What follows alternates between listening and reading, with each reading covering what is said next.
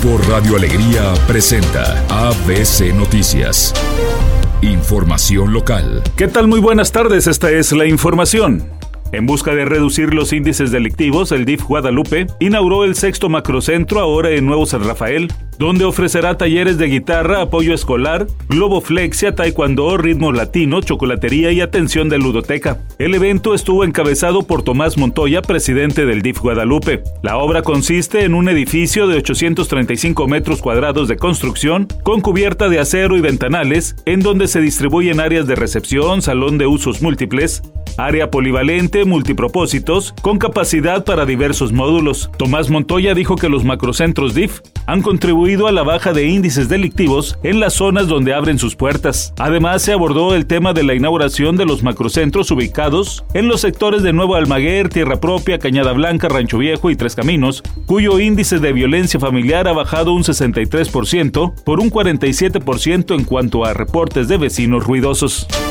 Información nacional ante la determinación de Canadá de restringir el ingreso de mexicanos a esa nación y aumentar los requisitos de viaje, la Secretaría de Relaciones Exteriores advirtió que México se reserva la potestad de actuar en reciprocidad con los ciudadanos canadienses que quieran entrar a nuestro país. Y es que la medida adoptada por Canadá con los mexicanos y que entre en vigor a las 11 de la noche de este jueves señala que las solicitudes de autorización electrónica de los mexicanos deben ir acompañadas de la existencia de una visa de Estados Unidos vigente o de una visa canadiense en los últimos 10 años. Los mexicanos que no cuenten con esos requisitos deben tramitar una visa canadiense. Por lo anterior, la Cancillería ya envió una misión de alto nivel para tratar de revertir la exigencia de visa para los mexicanos que quieran ingresar a Canadá.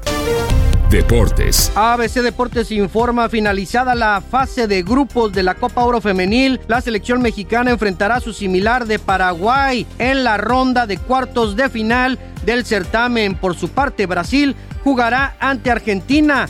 Canadá contra Costa Rica y Estados Unidos se medirá ante Colombia.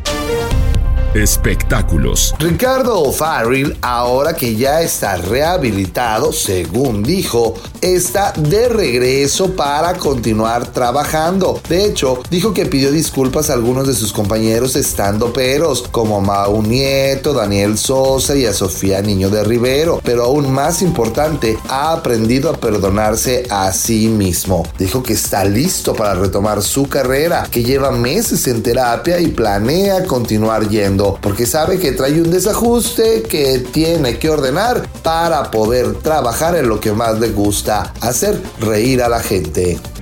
Redacción y voz Eduardo Garza Hinojosa, tenga usted una excelente tarde. Grupo Radio Alegría presentó ABC Noticias.